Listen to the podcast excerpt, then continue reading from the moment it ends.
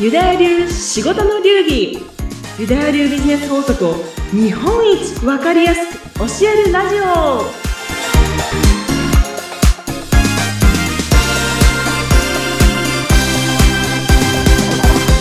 非常識が常識になるとうまくいくユダヤ流ビジネスコンサルタントの宮崎幸子ですはい。そして、インタビュアーの相原由紀です。幸子さん、今日もよろしくお願いします。よろしくお願いします。ねちょっとね、まだまだ暑い日も続いてますけれども、いかがですか、幸子さん？もうぐでたまのように 過ごしている時もあります。まあみんなぐでたまでしょうね。私も頭から湯気が出っ放しです。ですよね。早くね、もうなんか、あ、ちょっとジャケット着たいみたいな。ね、そろそろね。ねそろそろね。ならないかな。うん。最近どうお過ごしですか？最近はですね、うん、もうね、あの、ちょこっと涼しくなってきたじゃないですか。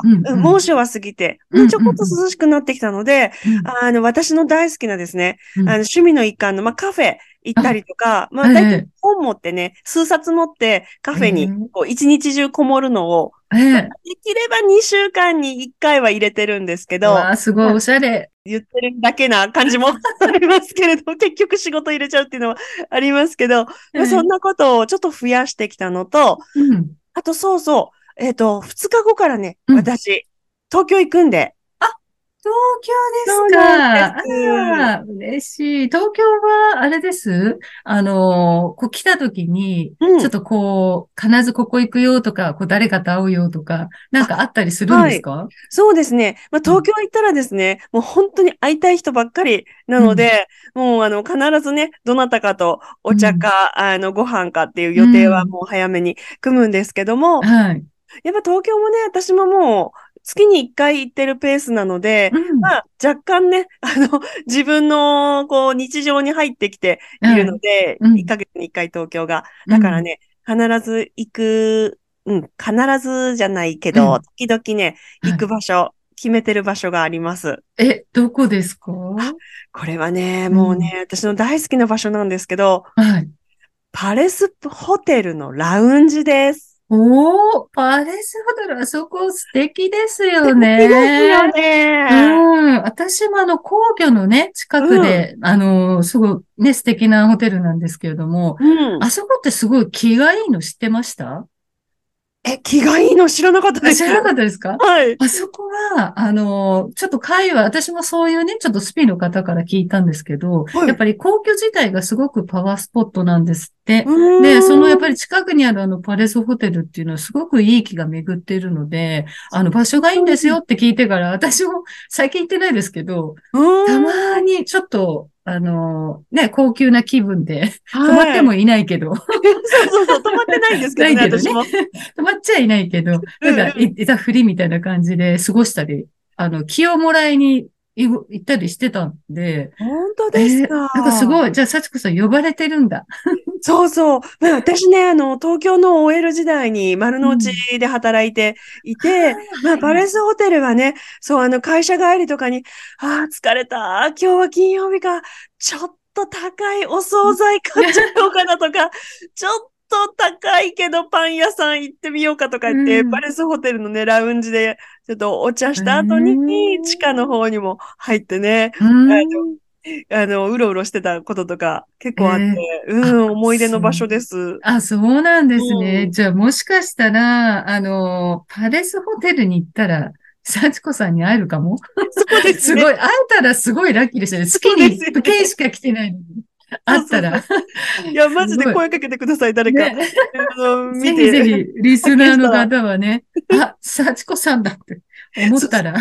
そう、なんかね、高いチョコレートショップがあるじゃないですか。なんか一個ね、うん百、うん百千円ぐらいするやつ、あれをね、じーっと見てたら、あの、声かけてください。ぜひ、リスナーさん見つけてください。はい。はい。じゃあ、ぜひね、東京も気をつけてお越しくださいね。はい。はい。はい。さてさて、今回のちょっとテーマなんですけど、今回は何でしょうか？今日のテーマはですね、こちらです。燃え尽き症候群になっていませんか？うん。っていうテーマです。おー、燃え尽き症候群。私もたびたびたびたびなることありますけれども。あら、ここ、ここにもいらっしゃった。はい。うん。なんかこのテーマにしようと思ったのは、なんかそういう周りの声を聞いたりとか、実際に自分がっていうのがあったりしたんですか？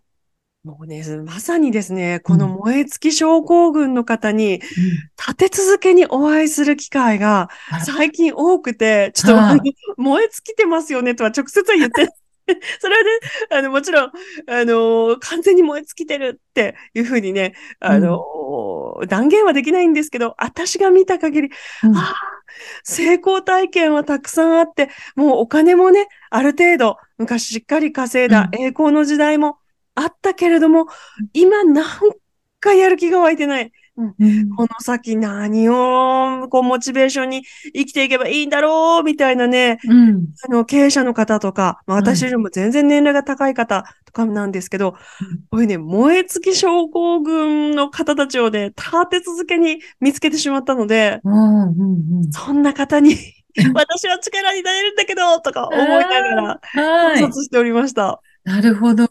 まあ、きっとね、リスナーさんの中でも、うん、まあ、過去にそういうことがあった。いや、まさに今そうです、みたいな方もね、いるかもしれないので、はい、もうぜひね、こういうところに陥ってしまった場合、うん、幸子さんだったらどんなアドバイスをしてくれるのか、ぜひぜひお聞かせください。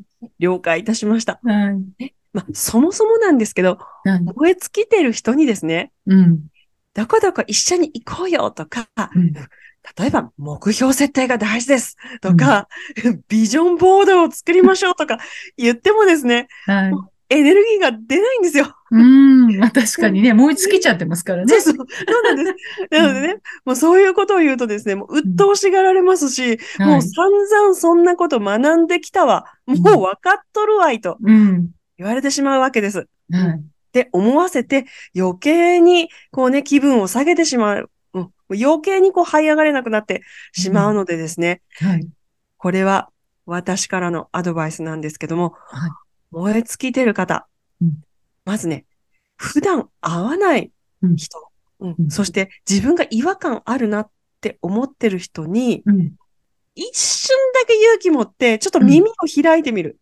耳を開いてみる。うん、別に会いに行かなくてもいいんです。うん、そして一緒に遊ばなくてもいいです。うん、疲れちゃうかもしれないから、うん、なくてもいいんですけど、もう例えば、あ、昔自分もこういうことしてたなとか、あ、昔そうだ、自分もこういう風に楽しんでたな。あ、年齢若いけど、うん、今頑張ってるな。昔そうだったな。自分もああいうことに没頭してたよなっていうような、普段自分が合わないような、うん。そして自分がすごい輝いてた時の年代の方、まあすごくね、年が離れた、年下の人になるかもしれないんですけど、うん、なんかね、そういう人たちのちょっと情報を知ったりとか、うん。喋、んなくていいです。喋ると疲れちゃうかもしれないんで。喋らなくていいんですけど、なんかこういう方たちの、うん、あのー、情報をね、SNS でもいいけれども、なんか見ていると、なんか、あの、いや、そうだよ。昔、俺だって、あんな時代があったじゃないか、みたいな感じで、過去の栄光をね、ちゃんと思い出して、ちゃんと評価してあげると、ぐぐぐとエネルギーが湧いてくる。うん、そんなきっかけにね、なることが多いんじゃないかと、うん、私は思ってます。なるほどね。あ、じゃあ、そのね、まあ、燃え尽き症候群ですか？もちろん燃え尽きてる。だから、何か新しいこと何かしようっていうところはちょっとそこは触れちゃいけないけれども、うん、そうじゃなくて、自分が普段会わない人とか、ちょっとこう違和感あるような人たちの、まあ、話とか情報、意味にすることで、うん、あ、自分のこういう時期あったんだっていうのを思い返したり。そうです。こんな自分頑張ってた自分いるじゃないかと認めてあげることが、またこう火をつけてくれるっていうことですね。そうです。もうね、やっぱね、燃え尽き症候群っていうと、ある程度、しっかり一回はね、うん、成功体験したりとか、何か積み上げてきた人、うん、方だと思うので、はい、まあ、こういう方はね、本当にあのー、もう成し遂げてきたっていう、もう充実感と充足感が行き過ぎると、まあ、燃え尽き症候群になっちゃうと思うんですね。だからまあ、そもそも本当に能力はお持ちだし、うん。まあ、それをね、ちょっともういろんなことが、やっぱいいことばっかりじゃないじゃないですか。人生で。うん、うん。まあ、本当に多額の負債抱えちゃったこともあるかもしれないし、もしくは特にそんなことなくても、やっぱもうやりきっちゃったし、これ以上何すればいいんだっていうところ。うん。だから、普段ね、会ってる人とか、普段自分が付き合うような同じ年代の人とこう関わっても、あんまり新しいエネルギー出てこない。うん。なのでね、全然違う年代の人とか、全然違う業種の人とか、もう、あの全然違う 次元にいる人とか、こういうね、自分が嫉妬とか、なんか、うん、あのジェラス、そういうのあんま感じないような人、うん、っていうのをね、こう、知ってみると、ちょっとしたなんかね、きっかけになるんじゃないかなと思いますね。ねああ、こんな風に私は考えたこともなかったので、すごく今、勉強になりましたけれども。あ、本当ですかうん。あれ、実際あれですか？あの、幸子さん自身も燃え尽き症候群になったことってあるんですか？あ、そうね。うん、やっぱりこれ分かりやすいのが、あの、うん、大学生になった時に一瞬だけなんか、ああ、大学入った。もうでもあの、受験を終えて。受験を終えて、もう夜ゼミにね、夜ももうなんか朝も行く、この、で結構頑張ってね、受験したタイプなので、そう、これで入ったっていうのでなんか、ゴールに達しちゃったような気持ちにな、ね、一瞬なったことがありますね。そうね。でも、あとはなんか、結構、なんか私は常になんか目標とかね、なんかこうなりたいっていうのが常にあるので、はい。燃え尽き症候群にはまだなってない。あらららじゃあもうなって、あもう燃え尽きた後またもうすぐ次の日が ついて。そうそうそう。燃え尽き落ちるまでまた次。そうなんですよ。すぐ見つけちゃうんですよね。でもいいですね、それは。もうずっとやりたいことというかね、こう思いもたくさんあるからもう次から次へとね、出てくるのかもしれないんですけれども。でも、今言ったみたいに、ね、やっぱり燃え尽き症候群みたいに本当にやる気も出ないなんて言って、ちょっとこうお悩みな方っていうのは、今、幸子さんが言ってくれたようなことを実際にね、こう行動してやってみるっていうのはいいかもしれないですね。そうね。でね、あんま頑張るとね、やっぱ疲れちゃうし、うん、うん、またなんかね、あの、うつ病の経験されてる方とかも今本当に現代ね、多いので、うん、またプレッシャーになっちゃってっていうことがあるんですけど、うん、やっぱね、これは過去の栄光をちゃんとこう評価してくれる人、うん、こういう人と話すっていうのも大事ですよね。ね、こう自分自身ってやっぱりどうしても厳しくなっちゃったりしてる人がね、うん、多いんで、人から見たらすごいじゃんと思うこと、いやいや、まだまだです、みたいなね、感じで認めてあげないっていうところは、えー、やっぱりそういうのをちゃんと他人が言葉で認めてあげてっていうことをしてくれる人がいると、ね、ちょっと気持ちも楽かもしれないですね。全然違いますよ。うん、そこはね。燃え尽き症候群になったら、ね、幸子さんみたいまた次を次をって言ってね、まあ、エネルギーもフル回転でバーっていく方もいるかもしれませんけれども、万が一、こんな風に燃え尽き症候群になってしまったっていう方は、ちょっと自分自身をね、あの、今までやってきた経験値、そのやってきた功績っていうのを思い出して、しかも自分自身が受け止めて認めてあげて称賛してあげるっていうね、ことを、やっぱり自分への愛ですかね。